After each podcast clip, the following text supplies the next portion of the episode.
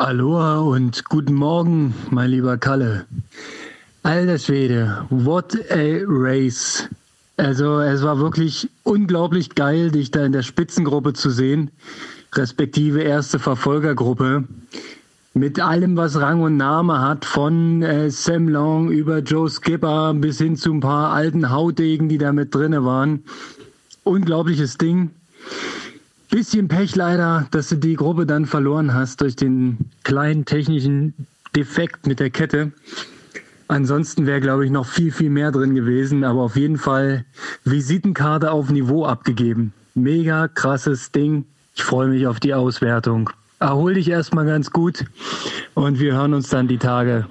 Ciao. Aloha Konrad und Grüße nach Berlin. Ja, also das Positive, ich habe einen Tag nach dem Ironman schon wieder Bock auf den nächsten. Und das hatte ich eigentlich lange nicht. Also nach meiner ersten Langdistanz war erst die zweite. Und hat auf alle Fälle mega Spaß gemacht. Ja, und das nächste Mal, wie du sagst, einfach ein Stück besser machen. Ich denke auch, da wäre noch ein bisschen mehr gegangen, aber hätte, wenn und aber. So ist das nun mal. Und ähm, ja, aber Ruhe ist bekanntlich nicht so gut. Man soll sich halt mal ein bisschen bewegen. Deswegen werde ich jetzt hier nochmal vor Abflug die Möglichkeit ins äh, nutzen, um ins kühle Nass zu springen. Und dann freue ich mich schon auf unsere nächste Episode. Aber wir müssen aufpassen, ne? nicht, dass wir äh, den zeitliche Spanne überschreiten und unser Mann im Hintergrund, Micha, wieder dann irgendwie anderthalb Stunden zusammenschneiden muss. Deswegen, Konrad, wir müssen trotzdem strikt bleiben, aber ich denke, wir kriegen alles verpackt in einer guten Stunde. In dem Sinne, ich hoffe, dir und deinem Fuß geht's auch wieder besser und dann hören wir uns. Bis dann, ciao. Guck, Verspätung. Wir schaffen es trotzdem pünktlich zum Freitag. Du hast es angekündigt. Sechste Disziplin. Heute, ich hat es mich richtig hart getroffen nach dem Ironman. Stuck in Oklahoma Airport. Corona-Test etwas zu früh, um genau zu sein. Zwei Stunden. Deswegen Umbuchung auf morgen richtig geil. Ein Tag mehr Airport Live. The Glamorous Life of Triathlon. Eieieiei. Naja, haben wir noch ein bisschen mehr zu berichten für Freitag. In dem Sinne, ich hoffe, du ziehst durch. Bis dann. Ciao. Eieiei, hab gerade gehört, die Flughafenshow Teil 17. Mann, Mann, Mann, ich hoffe, du bist in bester Gesellschaft. Vielleicht hängt ja der ein oder andere europäische Profi auch auf dem Airport in Oklahoma. Ich hoffe, die Zeit geht irgendwie rum und ihr kommt klar. Ähm, ja, ist jetzt bestimmt die beste Regeneration mit den fetten Beinen von gestern. Naja, du wirst es schon machen. Halte durch. Denk dran, das schwerste Stück liegt hinter dir und eigentlich auch bald wieder vor dir. Aber der Flug ist es nicht. Zieh schön durch. Wir hören uns.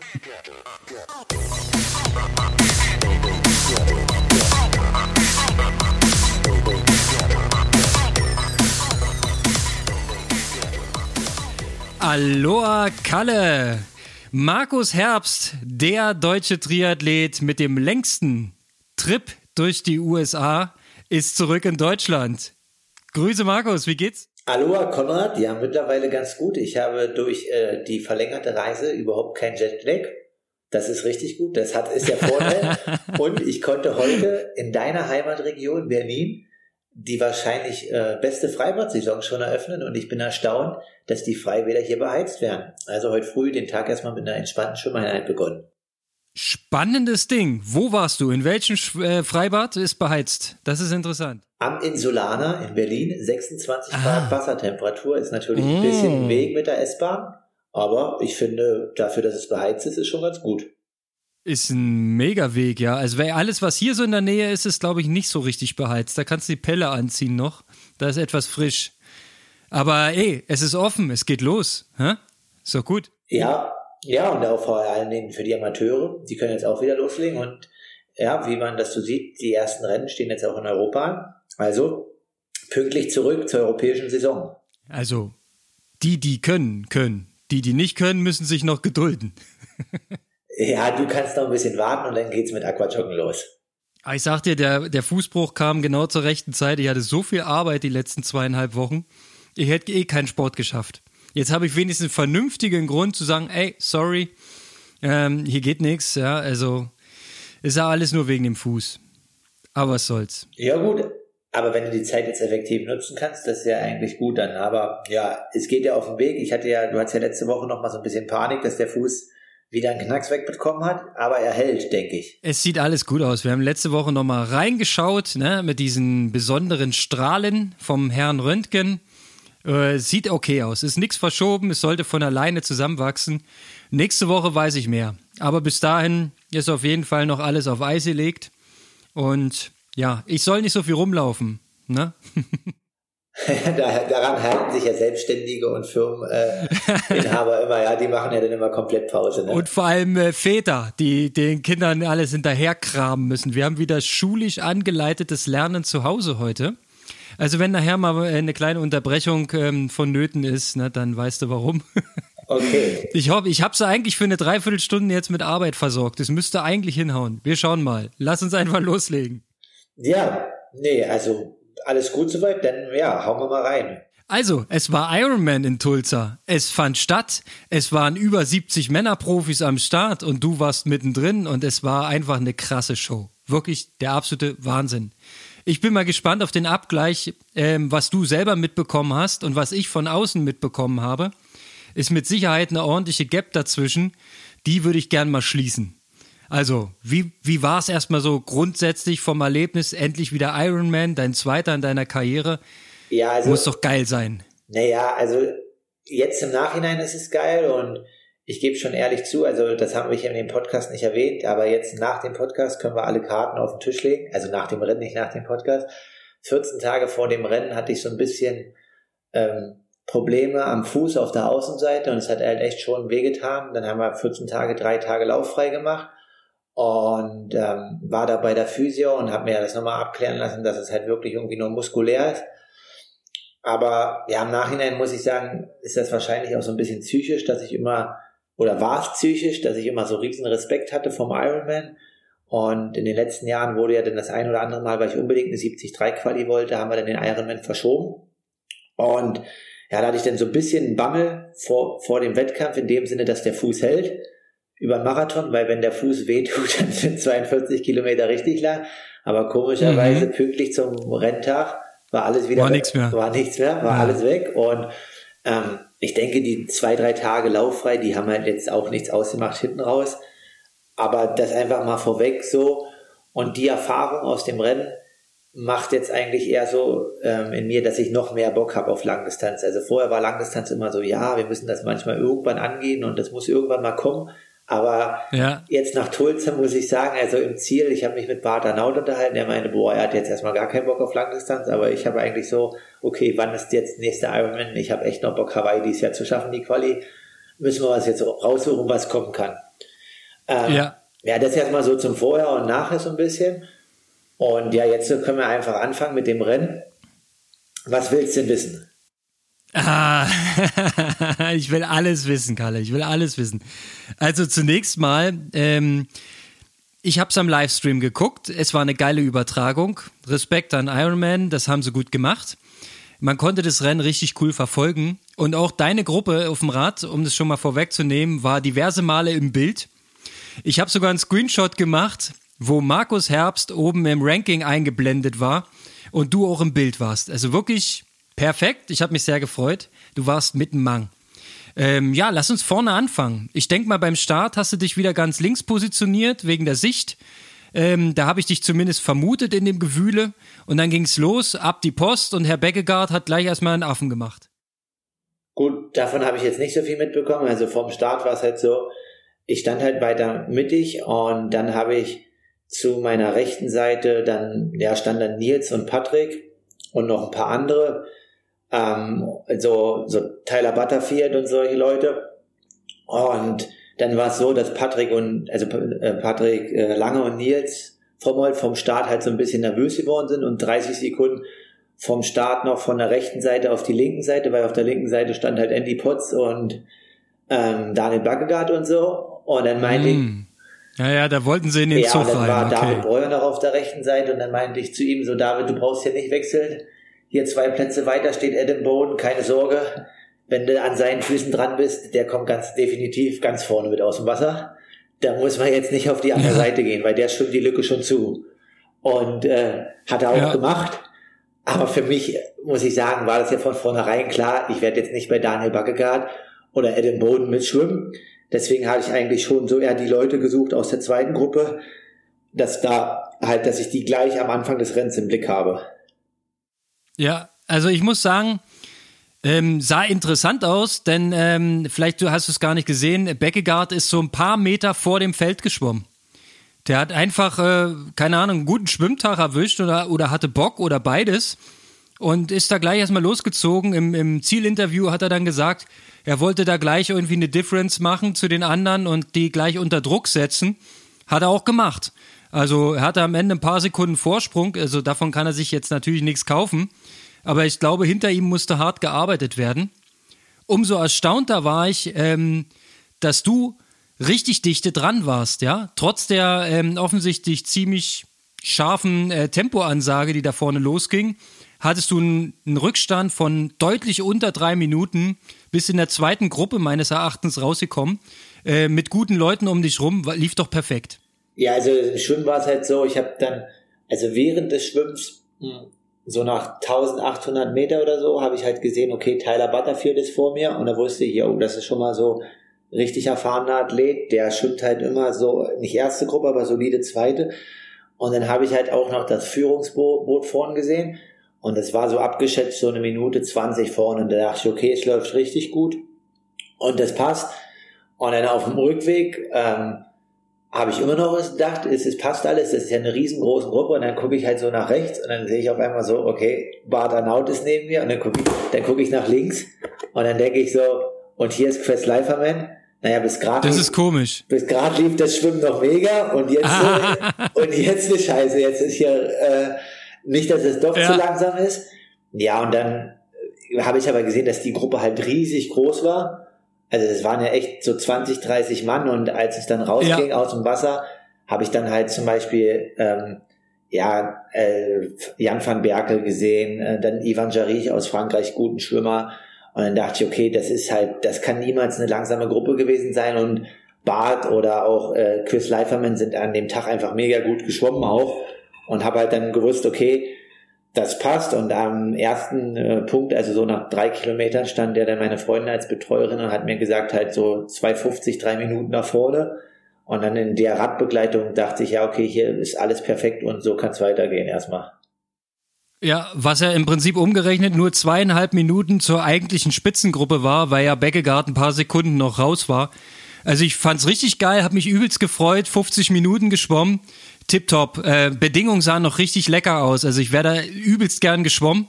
Das sah richtig schön aus, von der Natur her, das Wasser sah glatt und ordentlich aus. Keine Ahnung, ob ich irgendwas nicht gesehen habe, was nicht schön war, aber eigentlich muss so ein geiles Schwimmen gewesen sein.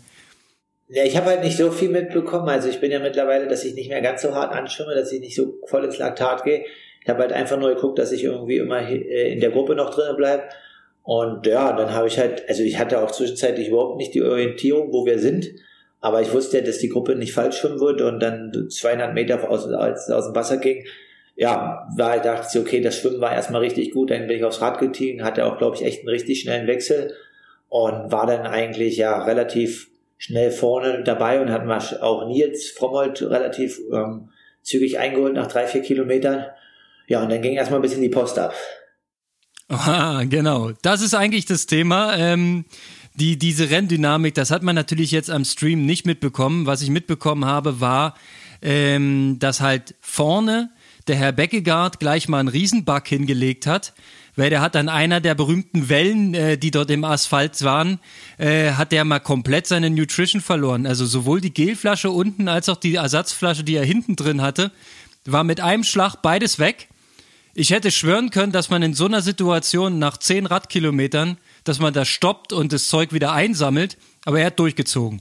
Er hat ein bisschen gemault, äh, eine Fresse gezogen und er hat sich offensichtlich dann mit dem Gedanken angefreundet, äh, okay, dann mal gucken, was die hier so anbieten. Ja, also, das, also man hat in den sozialen Medien gelesen, dass ähm, die Strecke nicht ganz so ohne war und also ich habe es gar nicht mitbekommen, aber meine hintere Verpflegungsflasche war auch nach Kilometer vier weg und ich habe nur gesehen, dass bei Chris Leiferman vor mir am erst, in der ersten Abfahrt alle das komplette Trinken weggeflogen ist, hinten, vorne und auch in der Mitte. Also da war nach äh, drei Kilometern erstmal gar nichts mehr da. Ja, und so Geil. haben halt, hat halt jeder seine Probleme in dem Rennen. Das, äh, das waren etliche, die das geschrieben haben, dass sie Nutrition verloren haben. Also wirklich richtig, richtig viele. Mindestens zehn Leute habe ich gelesen. Ja, und das sind die zehn, die schreiben. Da kannst du aber nochmal die Hälfte drauf addieren, die dann einfach wie Backegat ihr Rennen durchgezogen haben und das halt, halt ähnlich hatten. Genau. Und, und ja. die andere Hälfte hatte halt technische Defekte oder Platten oder sonst was. Also, oder Zeitstrafen. Ja, genau. Aber das ist. Da kam auch noch ja, was. Da können wir ja nochmal äh, darauf eingehen, weil ich hatte auch ein ganz gutes, äh, interessantes Gespräch mit Philipp Seib gestern am Flughafen ähm, ja. bezüglich den Sachen. Ja, und dann auf dem Rad, also große Gruppe, wie wir es gerade ähm, besprochen haben. Und dann habe ich mich da halt eigentlich so ein bisschen immer, ja, an Position 4, 5 eingeordnet, weil ich nicht ganz so viel machen wollte, weil, ja, das sind die großen Namen, die wollen die Rennen gewinnen. Und das ging auch ganz gut. Worauf man halt aber aufpassen musste, ist, dass wir halt eine mega penible Kampfrichterin hatten, die halt die ganze Zeit mit der Stoppuhr nebenher gefahren ist, dass quasi du für jeden Überholvorgang pro Person nur 25 Sekunden brauchst. Und ja, das war schon ein bisschen übertrieben, wie sie das gemacht hat. Und man musste halt mega aufpassen, dass dann aus 12 Metern nicht 8 Meter wären, weil wenn vorne es mal langsam oder schnell wird, dann ja, bist du dann hinten der, der drauf fährt und kriegst dann eine Zeitstrafe. Ja. Und es war schon. Der berühmte Ziehharmonika-Effekt, das hat man auch in den Übertragungen gesehen. Ja, das war halt schon ganz schön stressig. Und ja, so ging das eigentlich dann so hin und her bis Kilometer 50. Und ich habe mich dann eigentlich zurückgehalten. Und dann war es halt aber so, dass ich eine einfache Übersetzung gefahren bin. Und da war es dann, dann kam halt ein so eine Welle bei Kilometer 50 und dann bin ich dann halt so mit 340, 350, 360 Watt gefahren, hochgefahren, weil sonst hätte ich nicht hochfahren, anders hochfahren können, das war auch so geplant. Ja, und auf einmal gucke ich halt nach hinten und, und die ganze Gruppe ist halt weg.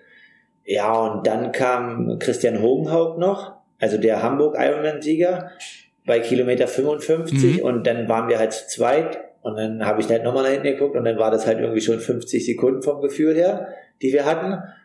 Und ähm, ja, dann habe ich zu ihm gesagt, jetzt müssen wir halt hier durchziehen. Dann hat Nils Frommold versucht, habe ich gesehen, die Lücke zu schließen, hat es aber nicht geschlossen. Ähm, und ja, dann sind wir halt da irgendwie 30 Kilometer beide zu zweit immer im 5-Minuten-Takt immer vorn gefahren. Da ist dann auch das Bild entstanden, was du hattest, weil wir eigentlich dann die direkten Verfolger waren und dann zum Beispiel Andy Potts und so eingeholt haben. Und bis zu dem Zeitpunkt war das Radfahren auch alles cool und harmonisch und man konnte das kontrollieren. Ähm, genau, und da hat alles gepasst, außer quasi, dass ja ich auch so ein bisschen das Problem hatte mit der Verpflegung. Also nicht, dass ich zu wenig hatte, aber mir kam meine Riegel so ein bisschen hoch, da musste ich dann aufhören, die zu essen, weil sonst hätte ich mich übergeben müssen. Ähm, ja. Ja, und dann bei Kilometer 80 oder 90 kamen dann Joe Skipper und Sam Long und die hatten dann natürlich wieder im Gepäck Jan van Berkel, Nils Frommhold. Äh, ja, ja. Genau, also jetzt, jetzt, jetzt verstehe ich es auch. Bei mir schließt sich gerade der Kreis.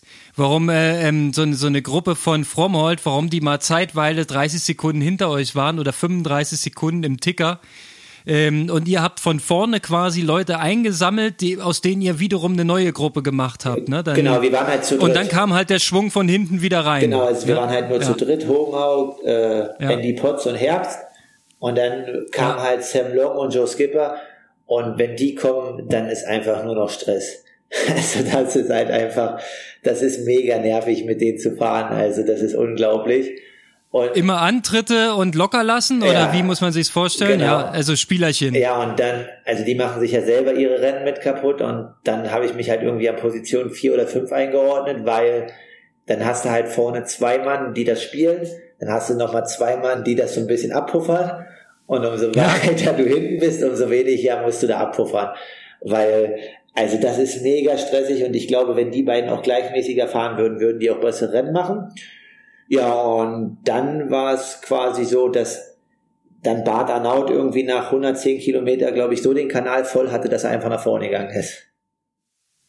ja, das glaube ich. Ja, wenn du denn äh, so unter Stress bist die ganze Zeit, sagst du, komm Jungs, äh, ganz ehrlich, lass mich mal. Ja, also. Ja, und dann hast du, dann musst du zwar mehr Watt treten, aber wenigstens konstant, ne? Genau, und dann war das eigentlich so ein bisschen, also der hat das Ganze dann so ein bisschen beruhigt und da war ich jetzt auch nicht unbedingt äh, unfroh drüber. Also dachte ich, okay, das ist ein erfahrener Athlet, äh, zum Glück geht er jetzt mal nach vorne und äh, zäumt die beiden Jungs mal so ein bisschen, dass hier nicht die ganze Zeit, also die machen ja von nicht nur von sich das Rennen dann am Ende langsam und zerschießen Körner, sondern von allen anderen auch, weil du musst mitfahren, aber äh, auf der anderen Seite sollst du es halt auch nicht. Kommen wir gleich hinzu. Musst da halt auch richtig den Mut und das Selbstbewusstsein haben. Dennis Chevrolet den ganzen Ironman alleine macht, läuft mit 2,36er Marathon auf Platz 4, ne? Ist nicht eine Welle, eine Attacke mitgegangen. Ja, ist alleine Rad gefahren, meinst du? Naja, hatte mal eine Gruppe bis Kilometer 60 und danach nicht mehr, ne? Oh, krass. Ja, das ist, also das habe ich gesehen. Äh, den habe ich auch gleich von Anfang an dann beim Laufen im Auge gehabt, weil der die schnellsten Splitzeiten hatte. Und war ja am Ende auch schneller als Patrick mit dem Marathon fertig. Also ja, krasser Typ. Ähm, Nochmal zum Radfahren, ja. Also mein Blick der Dinge, ähm, ganz oft war natürlich die Spitzengruppe zu sehen. Ähm, für dich mal so als Feedback. Unsere beiden äh, deutschen Jungs, die da vorne mitgemischt haben, äh, waren sehr aktiv. Also Florian Angert noch einen Ticken aktiver als Patrick, aber Patrick hat sich auf keinen Fall versteckt. Der ist richtig aggressiv damit reingegangen, hat Führung gemacht und war auch mal ein Stück weg und dann sind die wieder ran und Jasper Svensson hat auch ziemlich viel Attacke gemacht. Also da ging es gut zur, zur Sache, außer der Italiener, der hing immer hinten drauf. Ja, ja, den habe ich ja sogar noch reingeholt vom Laufen. Ja, ja, Olle Schiccarelli. Ja, der war dann, der war dann auch breit. Also der hat offensichtlich schon auf dem Rad gemerkt, äh, mehr als mitfahren sollte ich hier nicht tun. Hat er auch dann nicht gemacht. ja, und das war cool. Und dann habe ich immer gesehen, okay, euer Rückstand zu der Gruppe ist mega konstant, ja. Das waren mal vier Minuten, dann waren es 3,30, waren noch mal irgendwie drei Minuten, ähm, sah alles tipptopp aus, richtig geil. Bis zu dem Moment, ähm, wo uns äh, deine Sophie informiert hat, es gab ein kleines Problem mit der Kette, hat aber höchstens eine Minute gekostet, meinte sie. ja, genau. Na, ja. war nicht ganz so, ne? Beschreib mal, was da los war. Naja, ich war halt so an Position drei oder vier und wie wir gerade gesagt hatten, es waren ja für alle so technische Probleme ähm, bin ich halt an Position drei oder vier gefahren, dann ist die Kette runtergesprungen und in dem Moment, wo die runterspringt, dachte ich noch, ja, alles easy, locker bleiben, legst du einfach, steig, klickst kurz aus, legst du einfach drauf, ist eine Zehn-Mann-Gruppe, kostet dir 30 Sekunden, aber 20 brauchen alle schon zum Überholen, dann fährst du mal eine Minute schnell, bist du wieder drin in der Gruppe, ne? Ja, guter Plan. Und jetzt, so, wie war es wirklich? ja, ich steig ab und auf einmal hat halt die Kette, Kette halt drei so eine Knoten, ne? Ja so eine Achten drin. Und du hast wahrscheinlich ja. noch einmal ordentlich draufgetreten irgendwie äh, und dann haben nee, die nee, sich nee, festgezogen und. Nee, nee, nee, die hatten wirklich nur drei Achten und es war alles locker, aber ich musste halt dann erstmal die drei Achten und dann hatte ich so einen Moment, also die ersten 30, 40 Sekunden waren so panisch und so und dachte, boah, nee, das kann nicht sein, nee, so ein Fuck auf und so. Und ja, und dann habe ich dann halt den ersten Knoten rausgehabt den zweiten dann irgendwann und irgendwann den dritten. Ja, und dann bin ich halt wieder losgefahren und hat nach vorne geguckt und habe weit und breit nichts gesehen. Hatte den Kanal halt richtig voll. Ja, und dann muss ich sagen, also erstmal verliert man dann auf der einen Seite quasi, äh, wegen der Gruppe, weil die Dynamik einfach nicht mehr da ist. Und da kann man noch so reinhalten, wie man will, aber es ist halt einfach so heutzutage, dass auch bei zwölf Metern ein bisschen Windschatten ist und da eine Dynamik entsteht. Und auf der anderen Seite ist dann halt auch mental, du liegst so gut im Rennen und weißt, du hast jetzt fünf oder sechs Minuten kassiert und hast halt dann halt richtig den Kanal voll. Und du weißt ja schon, dass du bis zum Ende des Radfahrens, dass es nicht gewesen ist mit fünf, sechs Minuten, sondern dass da logischerweise noch was draufkommt, weil du aus der Gruppe raus bist, ja. Genau so. Und in dem Sinne, ja, ich wusste ja auch, wer in der Gruppe drin war und ich wusste ja auch, dass quasi, wenn ich dort einen mega Tag haben will, dann muss ich schon mit den Jungs absteigen und dann muss ich trotzdem erstmal noch einen 250er Marathon laufen um eine Chance zu haben, ja, auf Hawaii. Ähm, ich weiß jetzt nicht, ob das hier reicht hätte, wäre wahrscheinlich knapp geworden. Ähm, Sehr aber, knapp. Soll ich dir sagen, wer der, wer der Gradmesser gewesen wäre? Wer? Das wäre Andy Potts gewesen. Ja, was der laufen? 2,49, oder? Ich glaube sogar 2,46. Und ja, hat gefinisht in 7,59,58. Ja, und das war der letzte Slot. Ja, ja, siehst du, und also hätte, wenn und aber. Ist aber jetzt mal ganz im Ernst, das ist schon mega krass, dass da jetzt, äh, äh, dass da acht Leute unter acht Stunden bleiben und dass da die Slots halt in der Qualität weggehen. ist schon eine Ansage, ne? Also es ist brutal. Ja, also das Feld, ich hätte auch nicht gedacht, dass der Kurs so schnell ist und so weiter. Aber gut, das Feld war halt auch mega krass. Und ähm, ja, also äh, wie gesagt, ich hatte da gehofft, aber in dem Sinne halt einfach die mentale Sache ähm, war dann natürlich das eine und natürlich auch dann physisch hältst du dann nicht mehr so rein, das spielt ja dann mit einher. Ja, und dann ging halt der Marathon los und das war schon, ja, erstmal schon ein bisschen zäh, aber ich glaube auch mit der Vorgeschichte, weil man auch seinen Rhythmus verliert und bis Kilometer 30, ähm, ja, lief es dann eigentlich so ganz rund, so mit 3,55, 4 Minuten pro Kilometer. Und ja, und dann wurde es halt richtig zäh hinten raus, ja. Ja, ja, siehst du, hatte Loda doch recht, ne? Was? Was sagt er? Na, du weißt doch, zweite Hälfte Marathon, da fängt der Wettkampf an.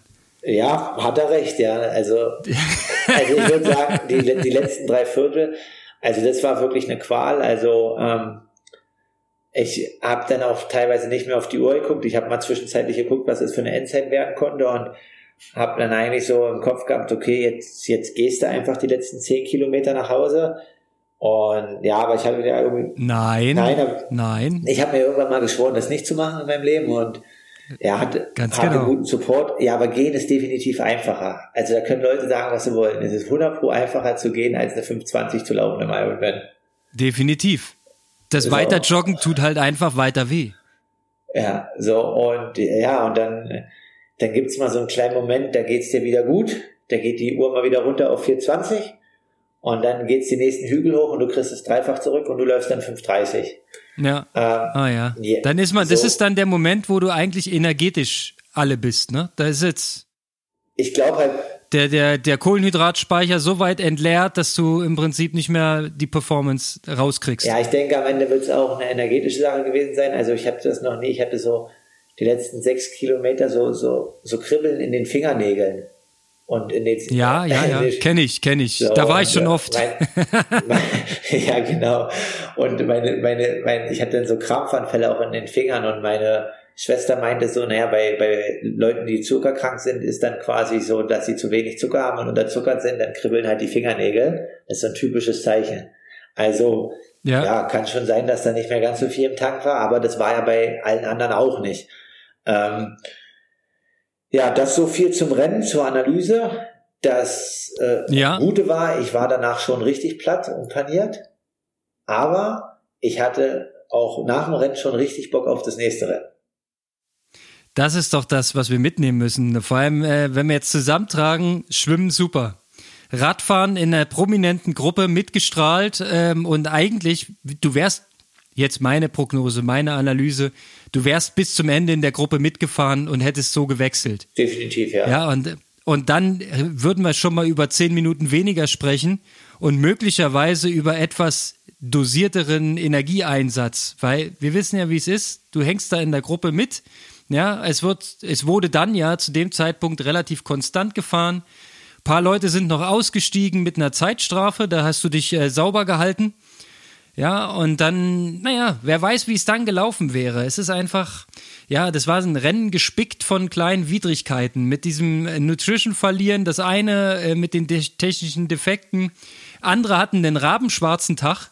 Ich weiß nicht, hast du vielleicht sowas gehört, ähm, was, äh, ob Boris Stein was gesagt hat zu seinem Rennen? Weil äh, ich hatte den eigentlich auf dem Zettel. Also Und was macht er? Also er, er ist offensichtlich, war schon beim Schwimmen irgendein Problem. Der ist fast eine Stunde im Wasser gewesen. Also Boris hat gesagt, dass er sich seinen seinen Fuß umgeknickt hat vorm Rennen und deswegen halt irgendwie nicht weitergemacht hat aus Sicherheit. Weiß ich jetzt immer nicht. Also ich muss jetzt sagen, also ich fand das ganz gut. Bartanaut hat das ziemlich gut zusammengefasst. Jeder hat die Geschichte seines Ironman-Renns. Jeder hat irgendwas, äh, ist was schiefgelaufen. Und Ja. ähm, auch Patrick wird ähm, irgendwas gehabt haben, auch wenn es jetzt so dominant aussah.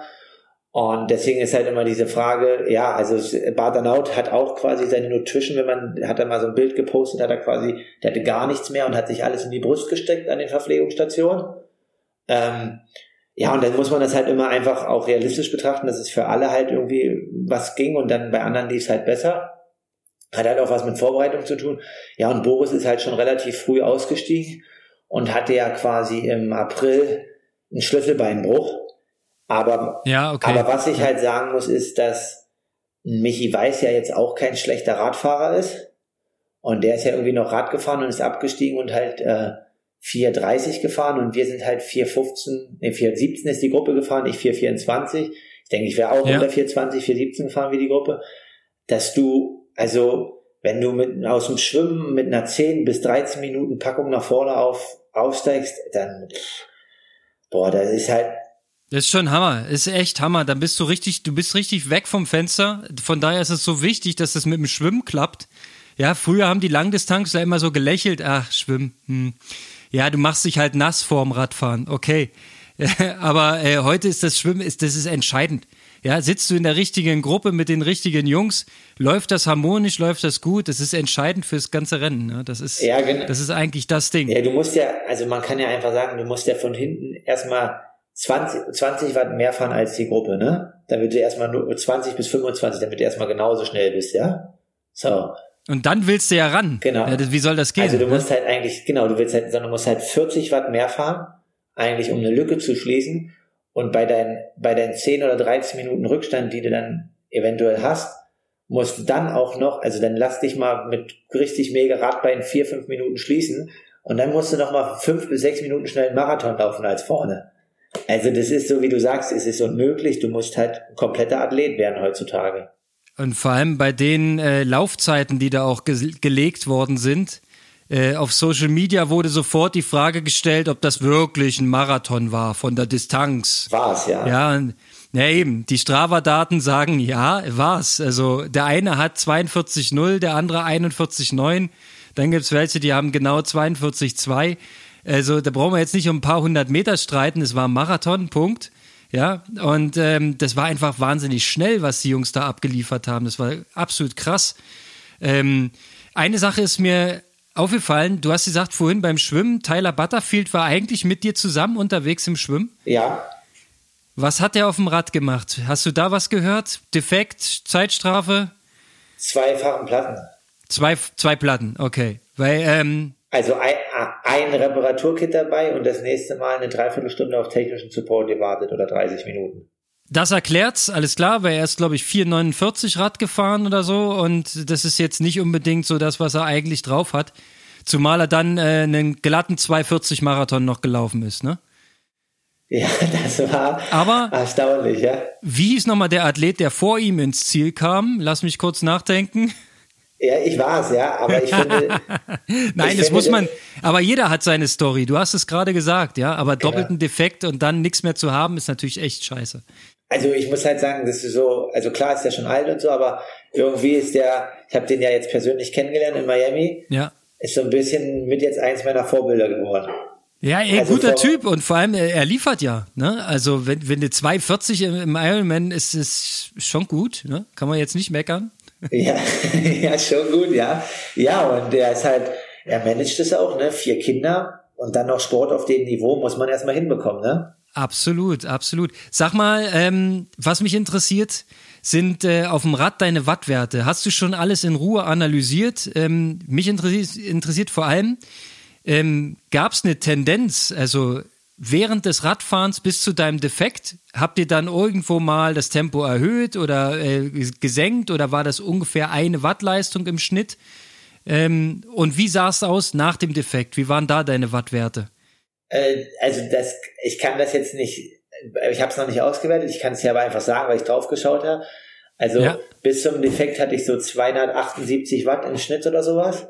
Aber ja. ähm, ja, das waren eigentlich immer so eher wechselhaft und am Anfang ein bisschen weniger. Als ich dann mit Christian Hogenhaupt weggefahren bin, hatten wir immer so 290, 300, der da vorne gefahren ist und der hintere halt so 270. Da ist es dann mal so Richtung 280 gegangen. Ja, dann kamen die besagten 10, 15 Minuten, wo ich halt äh, die, die Ehre hatte oder das Glück, direkt hinter Joe Skipper und äh, Sam Long zu fahren. Ja. Da, da stand dann teilweise mal 340 drauf und dann wieder 240. Ja. Also das kann ich jetzt nicht genau beziffern. Und als dann ja der Defekt nach und dann hat sich das ja gezettet wieder so bei 270, 280, aber halt an vierter, fünfter Stelle in der Gruppe. Ne? Das muss man halt dazu sagen. Also vorne Was, 300. 300. Genau, vorne 300, 305 so. Und ähm, ja, nach dem Defekt waren es dann halt nur noch 250, 260. Also ganz klares Indiz, ähm, wenn so ein Missgeschick passiert, ist es auch schwer, die Birne zu behalten. Ne? Also dann. Hm. Äh, ja, ist halt richtig schwer, dann für den Kopf halt noch voll durchzuziehen. Ja. Also das gebe ich auch ehrlich zu. Und ähm, völlig ja, nachvollziehbar. Also, ja, das ist, ähm, da geht in dem Moment natürlich erstmal eine Chance verloren. Ja, das Ding läuft vorbei. Und du siehst dich natürlich dann wie im Film, ja. Dann stehst du da fünf, sechs Minuten und knotest an deiner Kette rum. Ja, gut. Ähm, okay, und der Rest äh, ist Geschichte. Das Ding ist durch. Jetzt interessiert mich, wie geht's denn weiter? Hast du schon Plan B und Plan C? Also, ähm, ihr werdet mich für verrückt erklären. Aber? Aber ich kann es dir morgen erstmal sagen, ob mein Plan genehmigt wird. ähm, ich habe morgen ein Gespräch mit meinem ah, Trainer. Ja, okay. Ich weiß noch nicht, was er sagen wird. Also, es ist so, wir sind ja mal realistisch. Es gibt jetzt noch Ironman Coeur d'Alene. Der ist am Ende Juni in Amerika, aber ich brauche jetzt erstmal keine Überseereise. Ja. So. Weil dann gibt es am 4. Juli Ironman ähm, äh, Bolton in UK, wo es auch vier Hawaii-Plätze gibt. Oh. Dann gibt es drei Wochen später Mitte Juli noch Lake Placid. Da, äh, Einreise nach Kanada ist aber nur für vollständig Geimpfte wird, erlaubt, weil die sagen, es sind auch nur 200 Starter. Sonst äh, wird nichts, genau. Und dann wäre noch am 15. August Frankfurt, wo aber zum Beispiel Herr Seibt am Flughafen mir gesagt hat, der ja so ein bisschen aus der Ecke dort kommt, ne? Heidelberg ja. und dort die, die, die Connection. Er sieht noch nicht, dass Frankfurt Ironman stattfindet. Also er hofft's, aber er sieht's noch nicht. Und dann muss man sagen, ist Frankfurt halt auch noch vier Wochen vor St. George. Und wenn man eine ordentliche St. George Vorbereitung machen möchte, dann kann man nicht noch vier Wochen vorher Frankfurt machen und man müsste sich ja auch überlegen, Frankfurt, sieben Wochen vorher Frankfurt und dann Hawaii. So, das heißt, mhm. die einzige Option für Hawaii ist der 4. Juli in England. Ey, England war schon immer ein gutes Pflaster. Ich weiß, ich habe immer verfolgt in England, vor allen Dingen hohe Regenwahrscheinlichkeit, Chili-Straßen, ja. schlechtes Schöne, Wetter. Genau, und diesmal wird die Nutrition-Flasche vielleicht vom Winkel her ein bisschen aufrechter hinten reingesteckt. Ja, oder das gute alte Panzertape, weißt ja, das hält alles. Ja, das geht immer, da kannst du alles mitmachen. Ja, das ist krass. Ähm, bist du schon informiert, ob in Frankfurt tatsächlich Slots für Profis rausgegeben werden? Weil für Amateure habe ich gehört, keine. Ja, drei Profi-Männer-Slots in Frankfurt. Profimänner, ähm, ja, okay. Genau, aber ja, deswegen ist halt so ein bisschen, also, also Frankfurt habe ich überhaupt nicht auf dem Schirm, weil das passt halt überhaupt nicht mit St. George und ähm, das Timing passt nicht. Und drei ist jetzt auch keine Zahl, die einen jetzt jubeln lässt. Also vier in Bolton ist so irgendwie geiler. Genau, also wie gesagt, das ist natürlich knapp, aber ich habe das Gefühl, dass, also das ist halt wirklich eine Sache, die ich aus dem Rennen mitnehme. Ich brenne halt richtig jetzt. Vorher war ich ja, gebe ich ja ehrlich zu, war immer so mehr noch, oh, ich brenne mehr für 73, aber der Roturz hat mir gezeigt, dass Hawaii echt so in greifbarer Nähe ist und dass ich das eigentlich jetzt nur noch den Sack dann auch mal zumachen möchte und muss. Und ähm, ja, deswegen möchte ich eigentlich die Chance nutzen in Bolton, weil ich kann auch an dem Wochenende den 73 machen, aber ja, die Quali habe ich schon. Also ich muss jetzt halt nur mit meinem Trainer besprechen, weil es halt natürlich körperlich schon eine Ansage ist, ja. Das muss man ja. schon ehrlich sagen. Und im, im äh, Ernstszenario würde das bedeuten, eine dritte Langdistanz mit Hawaii dann, wenn es klappt. Und das ist ja schon für sich eine Ansage. Dazwischen aber noch 73 WM ähm, ist auf jeden Fall für den Körper eine Herausforderung. Aber du hast ja eigentlich im Jahr 2020 ziemlich viel Basis gelegt. Vielleicht kann man die jetzt wunderbar investieren. Äh, ich finde es einen guten Plan. 4. Juli ist auch ein tolles Datum, grundsätzlich schon mal. Ja, also warum nicht? Das klingt doch gut. Ja, also man muss halt dann gucken, ne? also mit der, mit der 73 WM und Hawaii, was hatten wir ja schon mal alles besprochen. Aber wenn man das machen sollte, 4. Juli, hat man ja dann eine richtig lange Vorbereitungsphase. Ja, man hat dann den ganzen Juli, den ganzen August und hat halt zwei Höhepunkte, die kurz aufeinander folgen. Also klar, ja. es muss dann alles passen. Ähm, aber ich bin mal gespannt, wie das Gespräch am Morgen verläuft. Ja. Und dann haben wir nächste Woche quasi den Fahrplan für die nächsten Monate äh, festgezogen. Na, ich bin auf jeden Fall schon mal Fan von dieser Idee. Erzähl mal noch mehr von dem Talk mit Philipp Seibt auf dem Flughafen. Was kam so, äh, was waren eure Themen? Ging es um den Wettkampf, um die Athleten, die er betreut oder was, was, was können wir mitnehmen? Na, wir können zum Beispiel mitnehmen, so, also ähm, gesunde Ernährung, das machen wir auch. Also auch, äh, die kaufen nur bei Whole Foods ein, auch wenn es das Dreifache kostet in Amerika als bei uns, ne? Aber ja. wird halt schon viel drauf geachtet. Ähm, ja, dann so ein bisschen hat er halt erzählt quasi, dass es halt Tulsa ist ja so eine mega Fracking-Region. Ich habe davon jetzt nicht so viel mitbekommen, aber er meint halt so, ist halt nicht so cool, wenn du an einem irgendwie schönen Natursee stehst und es riecht halt einfach frisch wie Tankstelle. Mhm. Okay. So, und also ich habe das jetzt als Athlet, als Athlet im Rennen nicht mitbekommen. Dann ging es so ein bisschen so, dass halt krass ist, dass da die Amerikaner in Oklahoma da halt so damit umgehen. Und dann halt, Tulsa ist halt eine Riesenkluft ne, zwischen Arm und Reich. Also es ist halt echt keine schöne Stadt. Das war so ein bisschen das, was war über die Region das Rennen. Und dann ging es halt ähm, darum, ja, wie, wie ähm, Athleten halt planen. Und dann ging es halt auch um Utah und um Hawaii. Und da meint er halt, dass er wahrscheinlich mit seinen Athleten, sowohl Sebastian Kienle als auch Florian Anger, dass die alle quasi St. George auslassen werden, weil es halt zu knapp ist und angeblich auch es ist eigentlich, eigentlich direkt die Chance, drei Wochen vorher machst du ja nochmal ähm, einen ordentlichen Block, ne? Dass, dass du im Prinzip den Feinschliff für die Langdistanz müsstest du dann für den 73 opfern. Ja, die Frage ist also, das war glaube ich nicht mal sein Hauptpunkt. Sein Hauptpunkt war halt quasi das wahrscheinlich und dann halt auch, ähm, also ich bin jetzt nicht genau drin und bin auch kein Arzt, aber wir wissen ja alle, Sebi hat ja immer so ein bisschen Probleme mit der Achillessehne. Und der Kurs in St. George wird wohl nochmal richtig abgespickt und da geht's wohl so dann pro Runde sind wo vier Runden und da sind halt immer so vier bis 600 Meter drinne, die richtig steil bergab gehen. Ähm, und ja, richtig steil bergab heißt ja eine richtig hohe Laufgeschwindigkeit plus einen mega hohen Impact. Ist ja wahrscheinlich sehr gut für äh, Knochen. Wissen wir ja alle. Und ja, das war halt einfach, dass er halt meinte, dass man das halt, dass er das halt mit beachtet ähm, in Bezug auf Hawaii. Also, also ein ja. Na klar, du gehst ein, du gehst, gehst ein gewisses Risiko, ja. Genau, und Andi Dreiz wird 100 pro beides machen. Aber wir wissen ja auch, Andi ist einer der belastungsfähigsten von uns in Deutschland. Oh. Wollte ich gerade sagen, Andi Maschine Dreiz ist überhaupt gar kein Problem. Der, der kann das doch, ne? Äh, das schüttelt er doch raus. genau, also ich weiß es nicht. Also ich habe ja jetzt erstmal, ich kann ja nur über eine Quali reden, ich habe ja noch keine zwei. Und dann könnte man über, genau. über die Sachen reden. Ähm, also eine WM mache ich dies Jahr definitiv, das steht schon mal fest. Und vielleicht genau. werden es dann zwei, wenn wir noch UK machen. Aber ja, da können wir nächste Woche am äh, Freitag unsere Hörer wissen lassen, ob es am 4. Juli wieder heißt Second Chance. Auf jeden Fall.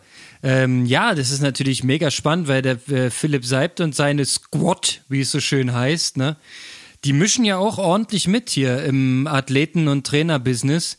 Sind ja einige dort ähm, quasi betreut.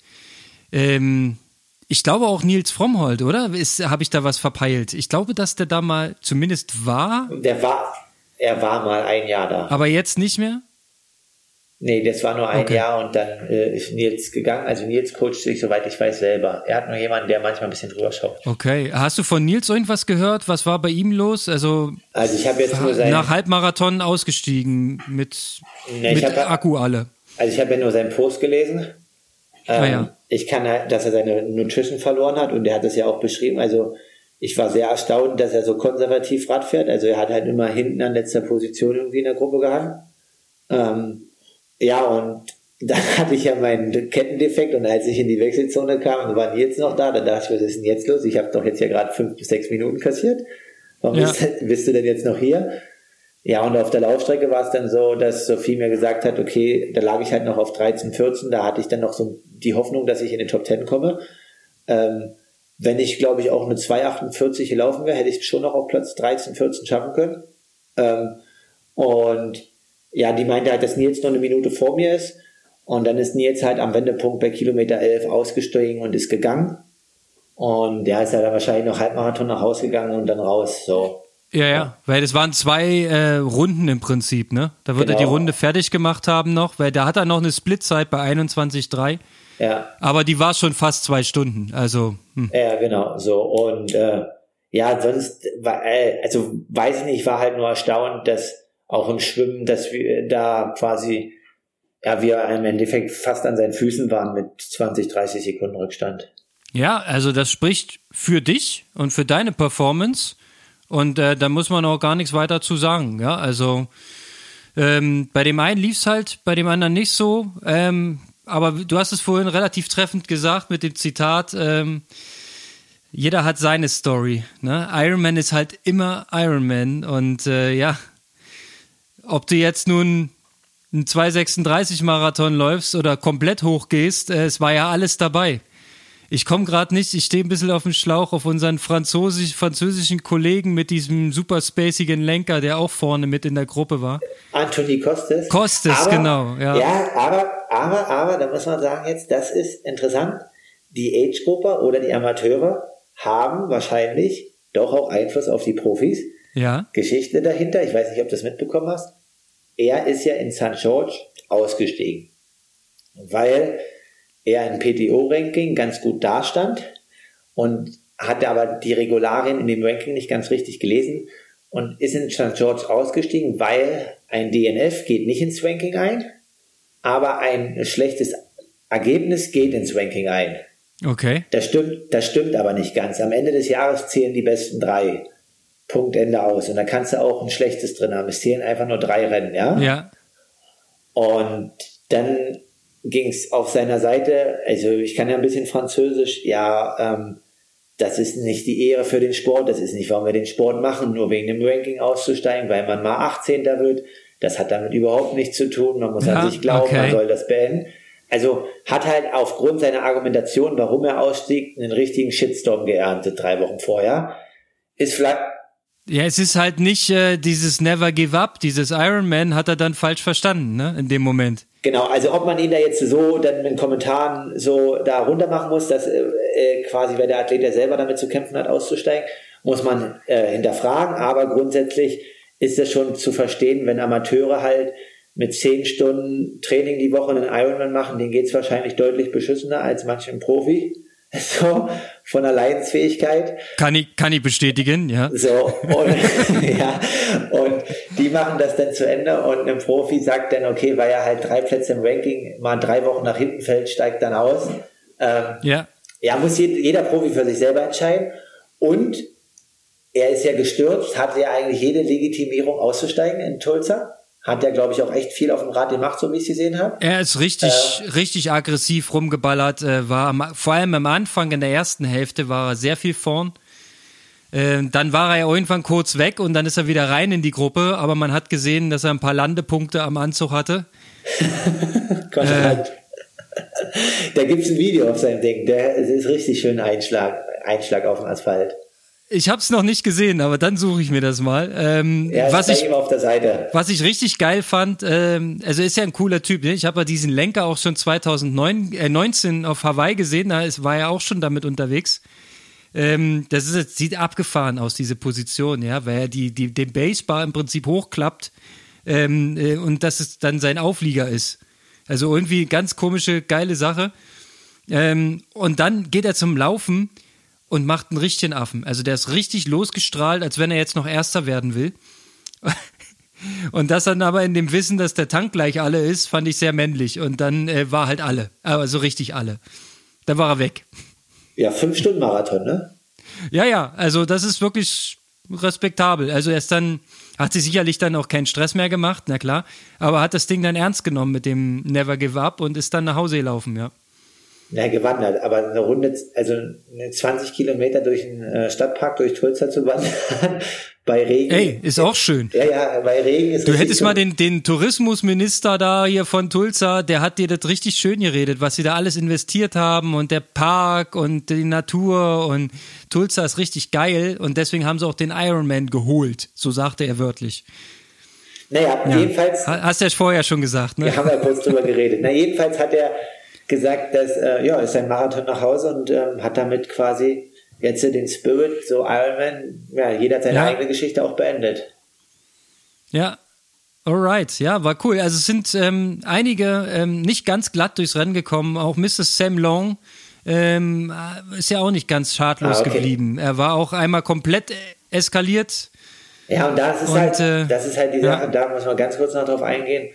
Also so ist es halt einfach.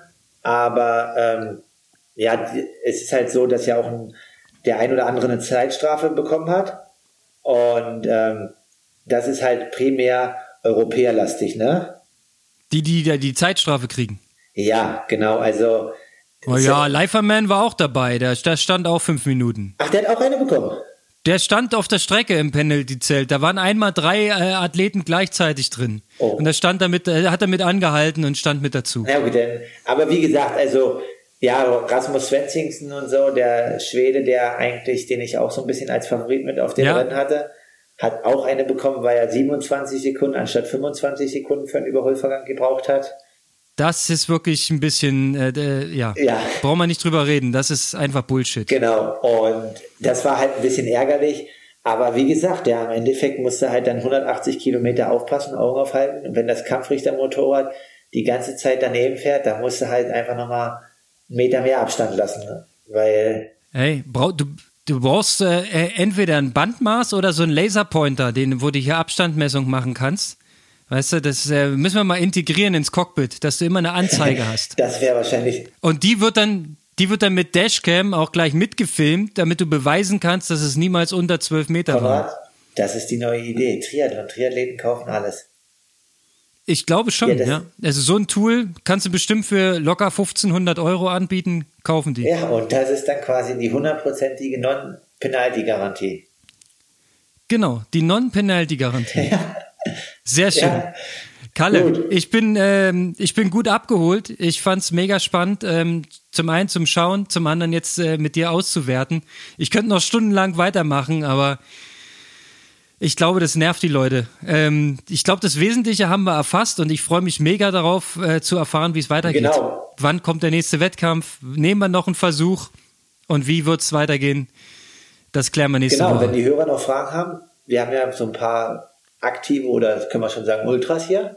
Äh, Absolut, ja, immer, immer Nachrichten schreiben, Instagram, WhatsApp, textet uns zu, völlig egal. Ähm, wir nehmen jeden, jedes Thema gerne mit auf. Äh, und du bist wieder gut erreichbar, wieder auf deutschem Boden ja, quasi. Ja, ich bin wieder froh, auch mal, äh, also man glaubt es nicht, aber gestern gelandet in Berlin, die europäische oder deutsche Luft ist schon, also ein bisschen was bringt das alles so, ne, hat man das Gefühl. Ja, ich glaube schon. Also hier ist vor allem, wir haben jetzt so ein, so ein schönes Normalklima dieses Jahr wieder erreicht. Also hier sind keine 30 Grad, es ist nicht trocken seit drei Monaten. Wir haben hier ein ordentliches Mischwetter. Gut, heute sind halt 14 Grad und ein bisschen Regen. Ich könnte es mir Ende Mai auch schöner vorstellen, aber nächste Woche soll, glaube ich, der Sommer kommen. Dann kannst du noch mal ein paar lange Radausfahrten machen. Ja, und ein paar lange Läufe sind ja notwendig. Bisschen über 30 hinten raus. Muss ich mal ein bisschen üben jetzt. es gibt neue Ziele. Es wird neu, neu eingestellt. Auch das können wir ja nächste Woche dann nochmal bequatschen, wenn du dich mit deinem Trainer beraten hast und der Plan steht. Dann bin ich echt gespannt. Alright, dann äh, kann ich ja nur gute Erholung erstmal noch wünschen. Ähm, ja, und dann schauen wir mal, ob wir uns nächste Woche vielleicht persönlich treffen zum Podcasten. Ja, gerne. Wahrscheinlich klappt das. Und dann äh, gibt es die nächste Woche die Dreierkombo mit dir und Micha und mir. Oh ja. Und dann, äh, ja, sind wir gespannt, wie der weitere Plan aussieht. So ist es. Ich bedanke mich, Kalle. Erhol dich gut und zieh schön fleißig durch. Ja, Aloha. Aloha.